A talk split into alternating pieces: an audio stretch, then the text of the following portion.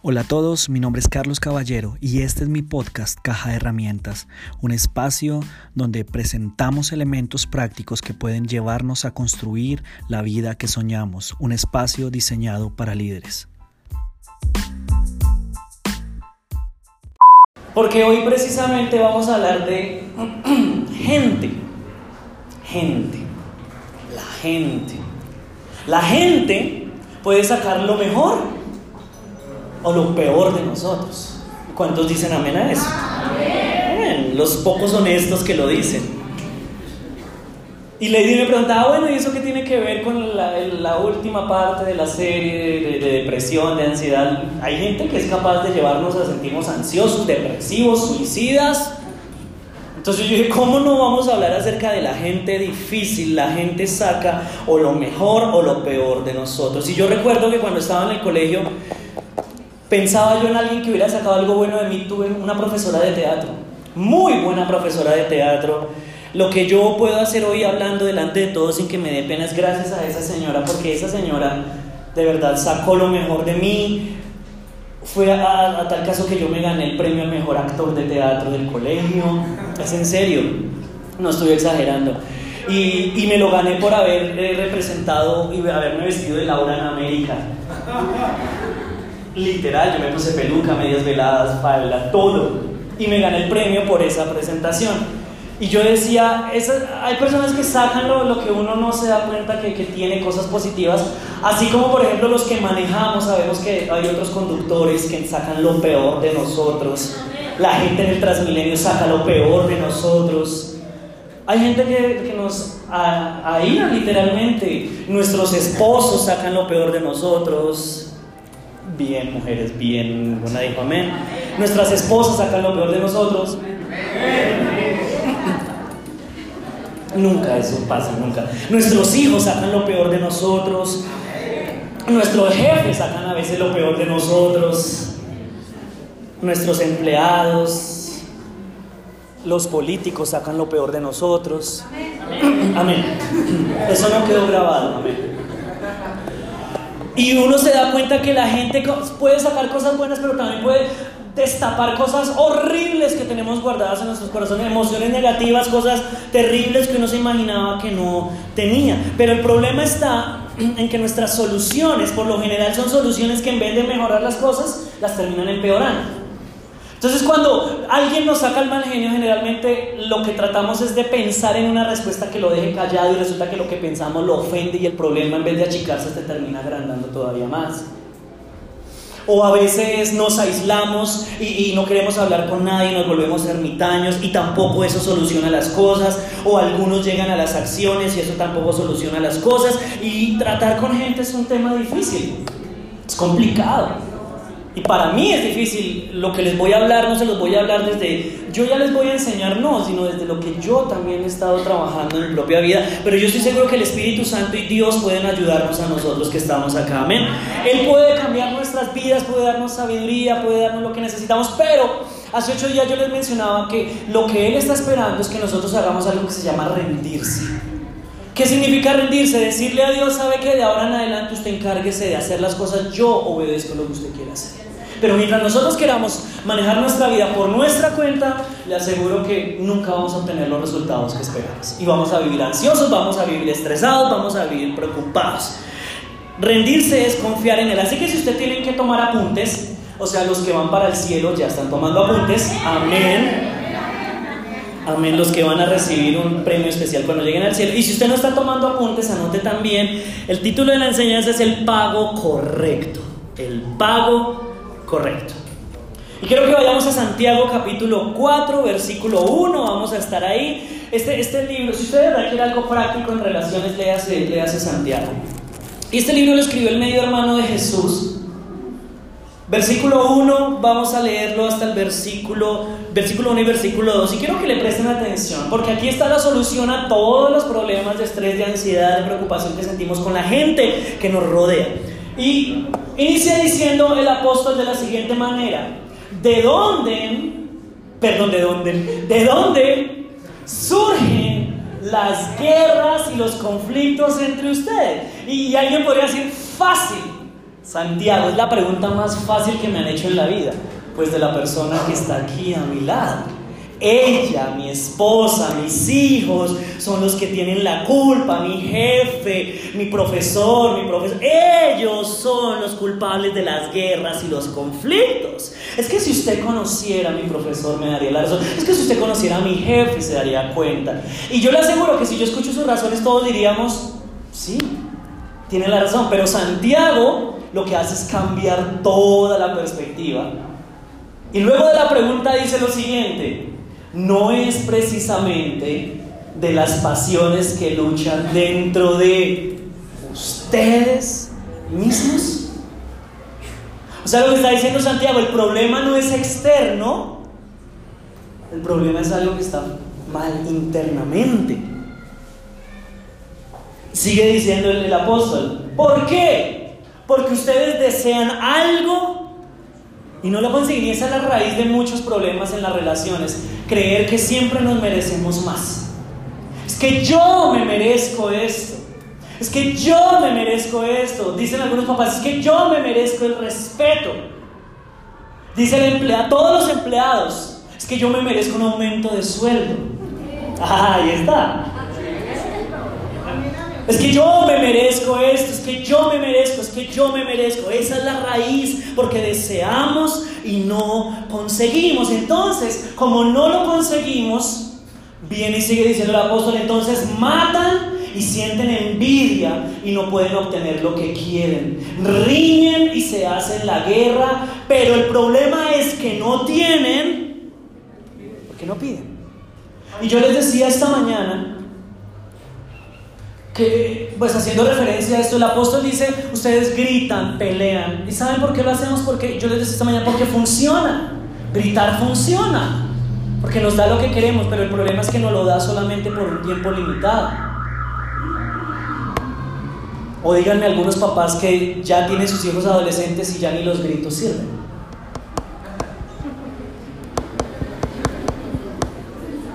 Funciona hasta cierto punto.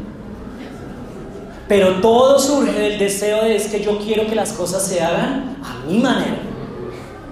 Porque tenemos ese, ese deseo en nuestro corazón. Y el Señor llega y dice, el problema sabe cuál es? Que ustedes están yendo a la fuente equivocada y están demandando de gente que no puede darles lo que yo puedo darles, lo que ustedes esperan que ellos les den.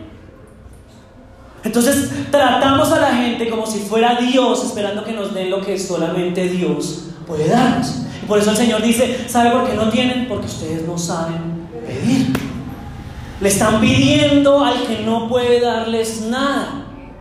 Y al darse cuenta que esa persona no les da lo que ustedes están esperando, entonces viven frustrados, viven estresados y viven amargados. Y entonces aquí hay una frase para que usted la note. Vivimos tratando de cambiar a otros cuando Dios quiere cambiarnos a nosotros. Amén. Buenísima, ¿sí o no? Es que si mi esposo cambia, es que si mi esposa cambia, y Dios dice, no. Mi interés es cambiarlo a usted. Porque Dios es un Dios personal. A Dios le interesa hacer la obra en su corazón, no en, la, el corazón de otros. Entonces cuando usted comienza a orar, Señor, cámbialos a ellos, cámbialos a ellos, cámbialos a ellos, lo que Dios está escuchando es, Señor, cámbiame a mí, cámbiame a mí, cámbiame a mí, cámbiame a mí, cámbiame a mí. Vivimos pensando y esperando que Dios cambie a los demás y no lo que Dios quiere cambiarnos es a nosotros mismos. Así que aquí vienen los consejos de esta fuente de sabiduría que ha vivido tantos años. Obviamente no es así. No, no, no digan amén porque no es así. Pero la Biblia sí está llena de sabiduría, amén. Así que les voy a dar cinco consejos. ¿Cómo tratamos a la gente difícil? ¿Cómo tratamos a la gente que nos enerva, que nos saca el mal genio? La primera va a ser difícil y de ahí para allá van a ser peores, así que aténgase, no es nada fácil. Número uno, primera cosa que debemos hacer es pasar por alto la ofensa. Ahí están todos los apuntes para que los vayan. Pasar por alto la ofensa. Ahí está Felipe. Como estaba planeado, todo estaba organizado. Pasar por alto la ofensa. ¿E-, ¿Eso es fácil o es difícil hoy en día? Díganme ustedes. Imposible. Porque hoy miramos a la gente y decimos, si a usted no le gusta lo mismo que a mí me gusta, muérase. Lo odio. Yo he visto gente pelear hasta por cosas tontas como películas, series de televisión, novelas, restaurantes, equipos de fútbol, partidos políticos. Ahí no queda grabado, si se dan cuenta, miren. Qué trucazo, ¿no? Y ni siquiera es, no, no estoy de acuerdo con lo que a usted le gusta, sino que a veces nos airamos tanto que oh, lo odio. Muérase, no quiero una persona de su clase junto a mi lado. Y, el problema de nuestra generación, escúchenme bien, es que esta generación, no me refiero a edad, me refiero a los que vivimos en estos tiempos, somos una generación de piel suave y corazón duro. Cualquier cosa que nos dicen nos ofende. Y, tenemos un corazón tan duro que con cualquier cosa nos cargamos y a todo el mundo odiamos. Cuando debería ser al contrario, deberíamos tener una piel dura y un corazón suave. Entonces ya hoy no se le puede decir nada a nadie, no se le puede decir al empleado llegue temprano, no se le puede decir al esposo o a la, a la esposa, no le podemos decir embóleme los zapatos porque ya es abuso, ya... obviamente eso no, no, yo nunca le diría eso a No estaría aquí testificando, hermano. Pero nos prendemos por todo. Alguien nos empuja en Transmilenio, se nos dañó el día. Llegamos a Transmilenio y preciso no viene un bus vacío para llevarnos, ya.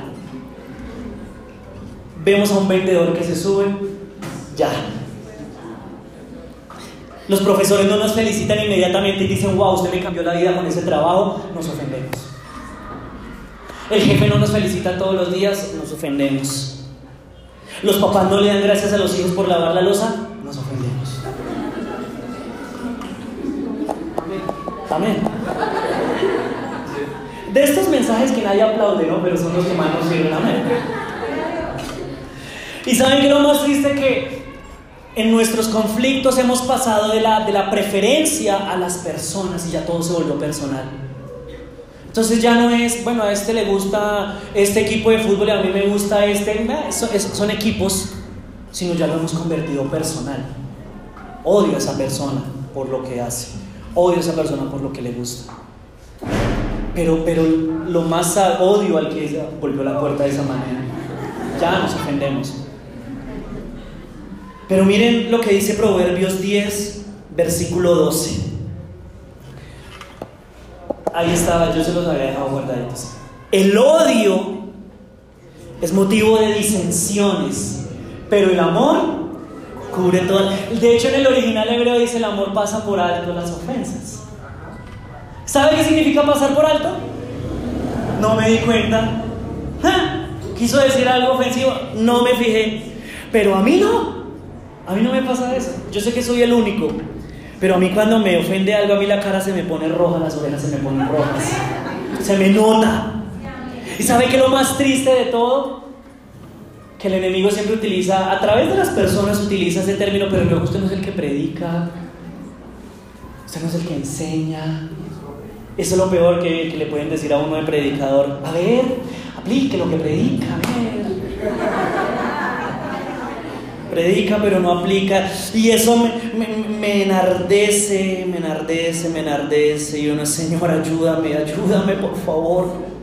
¿Sabe que debería ser una estrategia útil cuando alguien venga a ofenderlo? Usted debería irse. ¿Se acuerdan? Oiga, les voy a dar un paréntesis. A partir de la, próxima semana vamos a empezar una serie sobre fe. Vamos a terminar el año en fe, hablando sobre la historia de David y Goliat.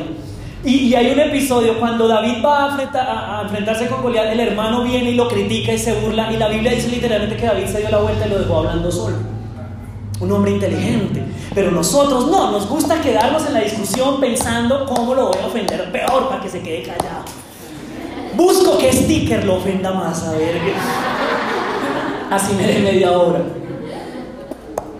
Pero esa sería una estrategia. Si usted ve que alguien ofende de, como decían los salmistas de Pimpinela, pegue la vuelta y ese. Evitaría conflictos tremendos. Proverbios 12, 16. ¿Por qué? Porque si no huimos, esto va a pasar. El necio muestra enseguida su enojo, pero el prudente pasa por alto. Y Proverbios 19, versículo 11. Este, este, es el más bonito porque nos enseña qué es lo que va a pasar si aplicamos este principio. El buen juicio hace al hombre paciente. Y luego dice, su gloria es pasar por alto la ofensa. Si usted se da cuenta, dice que la gloria, la bendición le pertenece a aquel que pasa por alto la ofensa. Cuando usted pasa la ofensa por alto, usted va a recibir una bendición de parte de Dios. No, qué falta de fe tan tremenda. Y, le voy a invitar a que haga algo, haga algo que se llama empatizar. Empatizar es lo que llamamos ponerse en los zapatos del otro. Haga ese ejercicio cada vez que un conductor se le atraviese. Usted piensa y diga, a lo mejor está enfermo del estómago y tiene afán por llegar a la casa.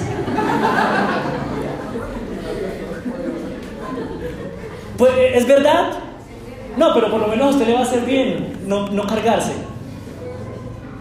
¿Sí? Si lo empujan en Transmilenio, él toma clases de karate y está practicando. Hoy tiene evaluación y quiere que le vaya Cuando su mamá le diga, venga y lava la losa, es que usted nunca hace nada, usted diga, es que mi mamá sabe que no hay nadie que lave la losa tan bien como yo. Así que por eso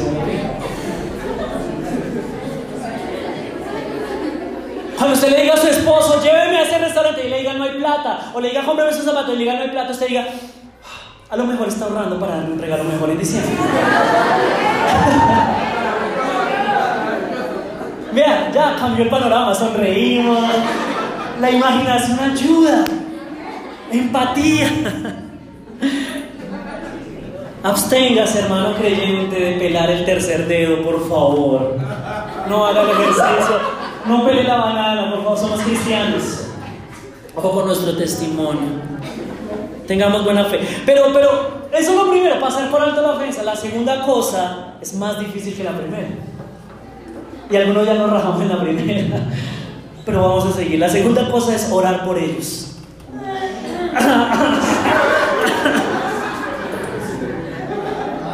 Orar por. Y alguien podría decir, sí, yo he orado por ellos, que les den hemorroides en las axilas. Algo, no sé si biológicamente sea posible, pero Señor, para ti no hay nada imposible. Y algunos, eh, y saben que lo peor que cuando uno se aira, viene el cristiano que le dice, ore por ellos, y Dios le va a dar un versículo. Y uno dice, sí, el Señor ya me dio el versículo, Salmo 56, 18, Señor, rómpele los dientes a los enemigos. Pero no, no es eso voltea el baldón y todas esas cosas, no es eso. ¿Sabe a qué hace referencia el Señor? Que cuando yo empiezo a orar por otros, mi corazón es el que se hace más suave. Recuerden el principio con el que iniciamos. El plan de Dios no es cambiar a los otros tanto como quiere cambiarme a mí. Y entonces cuando yo empiezo a orar por ellos, Señor, dale sabiduría, bendícelos, mi corazón empieza a ser transformado. ¿Sabe cuál sería un ejercicio espectacular para una consejería de parejas?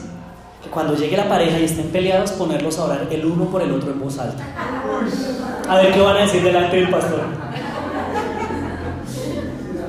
Porque nuestras oraciones, solitos con Dios le decimos, Señor, mira lo que me ha hecho. Haz justicia, Señor. Pero cuando está la otra persona, ya uno, Señor, ten misericordia. Y el pastor ahí escuchando la ella. Va a cambiar el panorama. Mateo 5, 43, 44. Jesús dijo: Ustedes han oído que se dijo: Ama a tu prójimo y odia a tu enemigo, lo que se llamaba la ley del talión. Ojo por ojo. El que las hace, esa era la ley que existía. Y Jesús vuelve y les cambia la torta y le dice: Pero yo les digo: Amén, amén, no toleren amen a sus enemigos y oren por quienes los persiguen. Y cuando uno comienza a orar, a mí me ha pasado, uno comienza a orar por otra persona que a uno no le cae tan bien. el juicio que uno declaraba sobre ellos termina cambiándose en misericordia. Porque esa es la obra que el Espíritu Santo hace en nuestros corazones. Y entonces ya uno comienza, Señor, cámbialos. Al principio unos cámbialos para que me den la razón. Pero luego ya comienza a ser genuino, Señor, cámbialos, transfórmalos. Y en últimas, le doy esta buena noticia. Si el Señor no los cambia a ellos, por lo menos lo va a cambiar a usted. Su corazón va a estar mucho más sencillo. Número 3. Vamos a ver si aguantamos la siguiente. Entonces tenemos pasar por alto la ofensa, ahora por número 3, perdonarlos. Amén. A través de todos, de lo que sea, que haya liberación en esta mañana. Perdonarlos. Carlos, pero es que yo cómo voy a perdonar lo que me hicieron. Perdonar no es negar lo que pasó, no es minimizarlo. Pero perdonar es decir, sabe que yo no voy a seguir cargando con esta amargura en mi corazón. Que la cargue otro. Yo quiero ser libre y vivir una vida abundante y plena. Pero es que no es justo, merecen castigo. Jesús en la cruz del Calvario, él tenía los argumentos para castigar a todas las personas que estaban a su alrededor. Y la frase que salió de su boca fue, Señor, perdónalos porque no saben lo que hacen. Y algunos de nosotros nos imaginamos que la cruz en la que Él fue crucificado era una cruz altísima. Pero la Biblia dice que a Él lo escupieron, a Él lo golpeaban de su lado. Lo que pasa es que las cruces estaban casi al nivel del piso. Para que cuando alguien quisiera ir a tratar mal, a golpear al que estaba crucificado, lo pudiera hacer. Y, siendo golpeado, cacheteado, llega y dice, Padre, perdónalos, que no saben lo que hacen. Y nosotros nos enojamos porque nos pisan los tenis blancos. Merece el infierno, me pisó los tenis blancos. Y no empaqué el Griffin, merece el infierno. ¿Y por qué nos pide el Señor eso? ¿Por qué nos pide que perdonemos? ¿Por qué nos pide que pasemos por alto las ofensas? Colosenses 3:13. Sean comprensivos. 3:13 sean comprensivos con las faltas de los demás. En la internacional, ¿sí? ¿No es esa?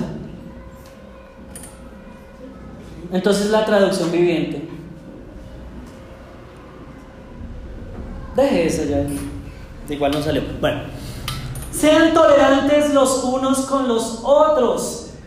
Y si alguien tiene queja contra otro, perdónense. ¿Por qué? así como el Señor nos ha perdonado. Entonces, cuando usted deja de perdonar a otros, el flujo de perdón que cae sobre su cabeza, usted lo tapa y lo limita. Y yo le pregunto, ¿usted quiere que Dios lo deje de perdonar o quiere que le extienda misericordia todos los días? Entonces hay que aprender a perdonar. Porque si no, nosotros mismos estamos haciéndonos daño y estamos frenando el flujo. Y uno se podría preguntar, pero ¿cómo yo voy a perdonar a esa persona que me hizo mal, Señor? De la misma persona, de la misma manera que el Señor de verdad nos perdona a nosotros. Mírese al espejo. Usted no es tan perfecto como aparenta. Y perdonar no va a cambiar el pasado, pero sí puede cambiar el futuro. Resulta que yo escuché una historia esta semana de un joven súper apasionado por Dios en los años 70, de esos cristianos así súper pentecostales, avivados, y para completar era popular en el bachillerato del colegio. Era la persona más feliz, a todo el mundo lo testificaba, pero cuando él caminaba, caminaba como el peterete, ¿se acuerdan del peterete en el Chompiras? Caminaba raro tenía un caminado raro. Entonces un, muchacho una vez se le acercó y le dijo, se llamaba Kevin el muchacho, y le dijo, Kevin, venga, tengo una pregunta. Primero que todo, ¿usted por qué anda tan feliz? ¿Por qué anda tan contento? Le dijo, porque Cristo está en mi corazón, le ha cambiado mi vida. Y segundo, qué pena la pregunta, ¿usted por qué camina tan raro? Y entonces le dijo, déjeme contarle la historia. Lo que pasa es que debajo de este se levantó las, las, ¿cómo se? Las mangas, no, se levanta el pantalón ya. Yo no sé de moda ni nada. Se levantó la bota del pantalón y tenía prótesis en ambos pies, hasta la rodilla. Es claro, por eso era que tenía el flow de caminar de esa manera. Y le dijo, miren, yo no tengo mis piernas de las rodillas para abajo. ¿Saben por qué? Porque a los 8 años, en la casa, nosotros teníamos, crecimos con un papá golpeador, abusivo, alcohólico. Y mi hermano de 12 años y yo queríamos escaparnos precisamente porque mi papá no se lo soportaba a nadie sufríamos mucho. Entonces un día el hermano mayor de 12 años le dijo, ¿sabe qué? Vayámonos y volémonos en un tren. ¿Se han visto las películas cuando van solitos los cosos esos? Eso, así. Y entonces los vagones. Entonces llegó y le dijo, vámonos. Y el primer pueblo que pare ahí nos bajamos. Y empezamos desde cero. Pues el niño de 8 años estaba sufriendo tanto que dijeron, listo, nos vamos y se fueron a las vías del tren. Esta historia pasó de verdad, no estoy exagerando. Y el hermano mayor llevaba al niño de 8 años en la mano y, y, apareció el vagón y comenzaron a correr y el de 12 años pegó el salto y alcanzó. Pero el niño de 8 años era mucho más pequeño, menos fuerte y el hermano no lo soltó. Entonces cuando él se subió lo que hizo fue columpiarlo debajo del tren. Sí pasó eso. Entonces el niño cayó sobre, las, sobre los rieles y preciso el tren le pasó por encima de las rieles, sobre la rótula. Y perdió las dos piernas. Entonces en ese momento pues el niño pues ya que se iba y se bajó, llamaron a la policía, la policía vino y cuando se enteró de lo que había pasado, pues a los niños los dieron en adopción. Y llegaron a un hogar cristiano de esos cristianos de verdad, como los que hay en Rocafuerte. De testimonio que aman Dios, que son fieles, que pasan por con las ofensas y los aplausos, que perdonan. No me van a engañar con eso. Y el caso es que lo adoptaron, los adoptaron y, y el muchacho decía, y ese hombre para mí se convirtió en una imagen visible del Dios invisible. Y ahí se convirtió en mi verdadero papá, me amó, me compraron las prótesis. Yo perdoné, fui libre de todas esas amarguras. Así que, y dijo, tan, dijo contento, y lo dijo literalmente. Y ¿sabe cuál es la buena noticia? Que el diablo ya no me puede morder los talones. literalmente. Y cuenta la historia que el tipo es que había días, el muchacho, que giraba las prótesis y entraba caminando de para al Feliz.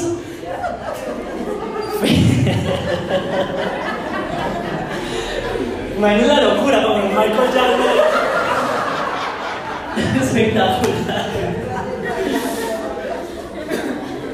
Pero a donde los quiero llevar es, ¿saben que Cuando hay perdón se experimenta gozo y libertad de verdad. Y ese muchacho lo pudo experimentar. Porque mientras usted mantenga la carga, usted es el único que se va a sentir mal. Porque muchas veces contra los que estamos ofendidos esas personas están felices y tranquilas viviendo su vida y los que vivimos amargados somos nosotros. Como decían por ahí, perdonar es como abrir la cárcel y darse cuenta que el prisionero era yo. O perdonar es como, no, perdón, no perdonar es como incendiar, echarse una gasolina y prenderse y esperar que el que le ofendió a uno se muera ahogado por el humo. Una cosa así. Así que pasando de las piernas al más difícil se va a poner. Pasamos por alto la ofensa. Oramos por él. Ah. El viernes me pusieron un parte. Y que Dios bendiga a ese policía donde está.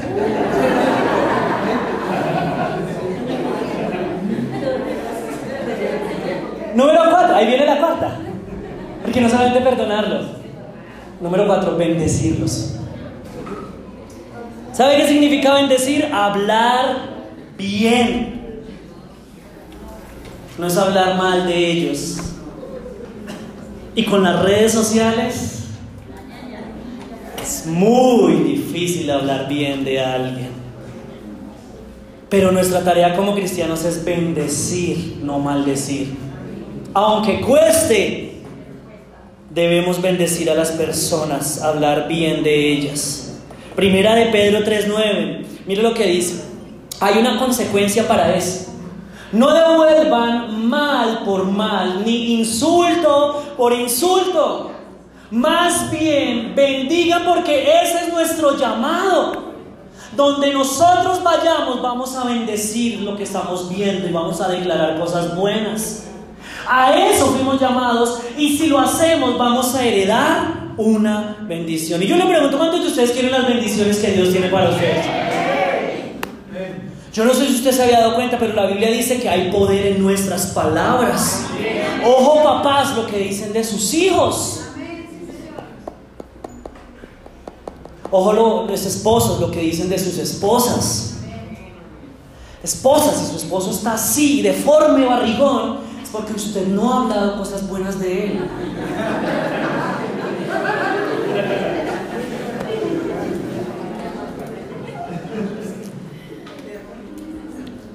Sígale dando comida para que engorde, para que nadie se lo quite y ese esposo no va a llegar a la vejez por grasas en el corazón. Nuestras palabras tienen poder. Y si usted se da cuenta, desde Génesis sucede eso. Dios nunca habló lo que era, Dios habló lo que podía llegar a ser. Y esa es la labor de nosotros como líderes. Si nosotros nos pusiéramos a hablar de lo que somos, aquí terminamos llorando todos. Pero el Evangelio nos habla acerca de lo que usted y yo podemos llegar a hacer en Jesús. Esas son las buenas noticias. Escriba esto, nuestras palabras construyen nuestro mundo. Si usted todo lo ve malo, todo va a ser malo. Pero si usted declara bendición, aún en medio de la dificultad, usted va a ver a Dios obrando a favor suyo. Y como siempre traemos al salmista Dari Yankee, lo que pasó, pasó, ya no podemos cambiar nada, pero a partir de hoy podemos tomar la decisión de empezar a bendecir a las personas que están a nuestro alrededor. Y número 5, termino con esta. No solamente los bendigo, sino que número 5 voy a hacer algo bueno por ellos. ¡Ah! Golpe al hígado.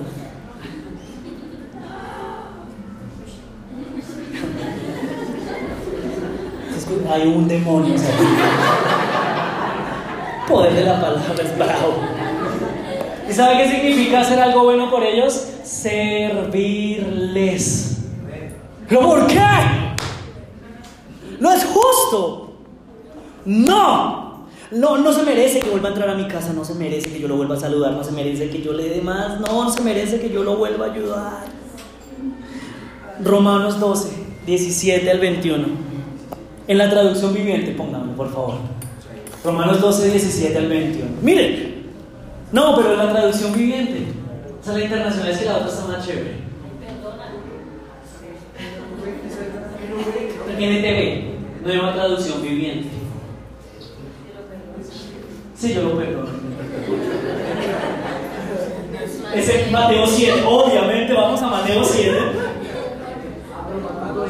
Romanos 12, 17, está corrido como siete libros, pero...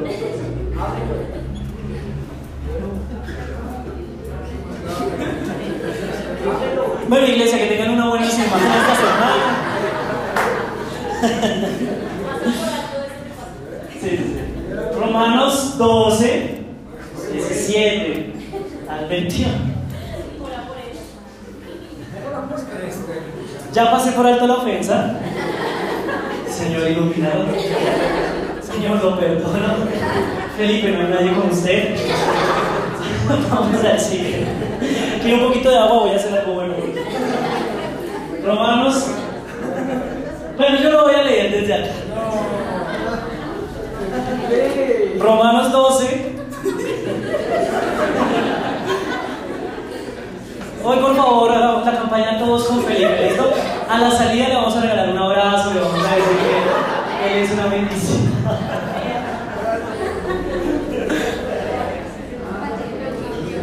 Oye, en definitiva no pudo. Bien.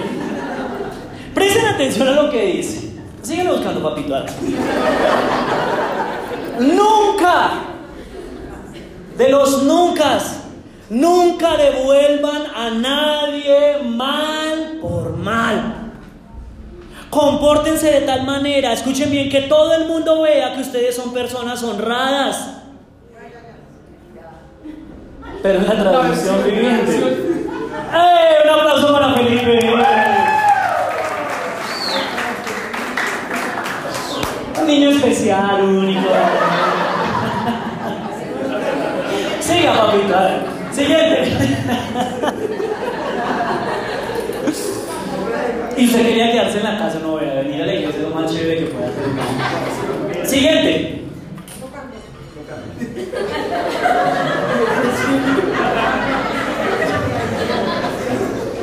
Ese ya lo leí. Bien. A ver. El 18. Otra vez la internacional. Ah, leámosle la internacional. Si es posible, en cuanto dependa de ustedes, vivan en paz con todos. Sí. No tomen venganza, hermanos míos, sino dejen el castigo en las manos. Pero ¿qué queremos hacer la mayoría de veces nosotros? Pagar. Pero está escrito, mía es la venganza, yo pagaré, dice el Señor. Siga. Y aquí se viene lo complicado. Porque no es solamente soltar a la persona en las manos de Dios. Señor, haz justicia. Lo dejo en tus manos. Pablo dice, falta la otra parte. Antes bien, si tu enemigo tiene hambre, dale un tamal. Si tiene sed, dale sabillar.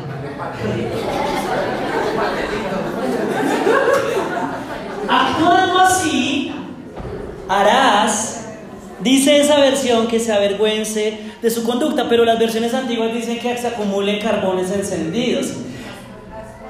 Aspa, ¿no? Y uno diría, fuego, que se queme, fuego, Señor, fuego. Fuego, fuego, Señor. Quémalo, Señor, que arda. pero no, ese no es el significado. Porque cuando nosotros queremos interpretar la Biblia, interpretar la Biblia a nuestro acomodo, ojo porque cometemos errores. ¿Sabe qué es lo que quiere decir la Biblia? Resulta que en la antigüedad, como no había forma de tener gas natural, los carbones encendidos era un lujo en las casas. Porque los carbones encendidos permitían que hubiera comida por la noche, calefacción por la noche. Y lo que está diciendo es, por eso habla de avergonzar a la otra persona. Cuando yo le ofrezco algo que esa persona necesita, lo que estoy haciendo es llevarla a que se sienta mal por lo que acaba de hacer. No es quemarlo, no es pedir juicio. Darle carbones encendidos es decirle, a usted le hace falta esto, aunque me haya ofendido, lo voy a ayudar.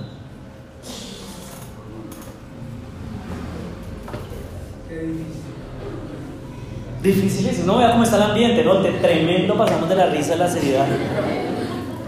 Y termina el apóstol Pablo diciendo con el siguiente versículo. No, no, hágale ya, para que la otra versión No te dejes vencer por el mal, sino que al contrario, vence el mal con el bien. Vence el, el mal con el bien. No, lea bien. Dice el mal con el bien. Vencer el mal con el bien. Vencer el bien no, si decimos vencer el bien con el mal estaríamos cerrando. No, está en la Biblia, vencer el mal con el bien. No, si no, todos esto. Ya me habían hecho confundir. Vence el mal con el bien. Amén. Amén. Ustedes me hacen hacer eso. Y uno puede decir, todo eso, Carlos, que usted acaba de mencionar, esas cinco cosas son imposibles de hacer. Y si son imposibles a menos que usted piense en usted mismo. De la misma manera que Dios tiene misericordia con nosotros. Dios todos los días nos pasa ofensas por alto. ¿Usted cree que pasarse el semáforo en rojo es una bendición de Dios? Pero es que iba para culto.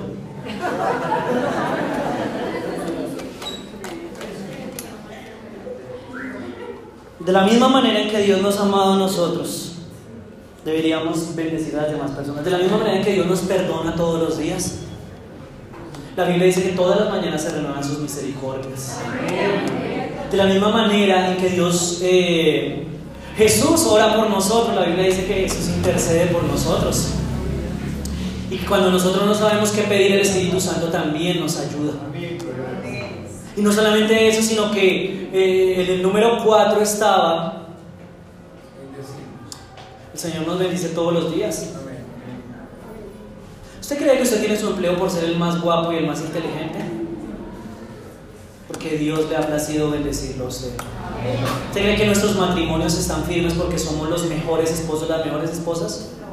se llama misericordia de Dios. Todos los días Él nos bendice, todos los días Él nos guarda. ¿Saben? A veces nos cuesta agradecer porque no hemos estado en situaciones difíciles, pero son más a veces las situaciones difíciles que nunca hemos visto, de las cuales Dios nos ha librado de las que hemos visto. Con tanto loco en, las, en los carros, ¿cuántos, de cuántos accidentes el Señor nos ha guardado, de cuántos robos el Señor nos ha guardado, de cuántas enfermedades el Señor nos ha guardado. Todos los días. A Él le place bendecirnos. Y por último, a Él le encanta hacer cosas buenas por nosotros. Los planes de Él para nosotros son superiores, cosas que ojo no vio, cosas que todo eso. A Dios le encanta bendecirnos. Y cuando uno piensa en lo que Dios ha hecho por nosotros, uno empieza a decir, tengo que esforzarme por empezar a tratar mejor a las personas, porque lo que de gracia he recibido, lo de gracia lo tengo que dar. Y escriba esto, memoríceselo, póngalo en WhatsApp, lo que quiera. Solo los perdonados son capaces de perdonar. Solo los perdonados son capaces de perdonar. Solo los que son bendecidos bendicen. Y si ya terminó de escribir o memorizárselo, fue lo que se debió. Quiero que terminemos con una oración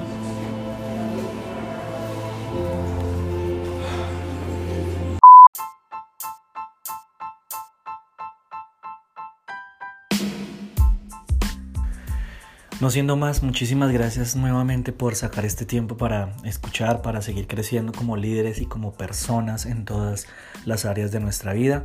Que tengan una muy buena semana. Nos vemos el próximo viernes. Chao.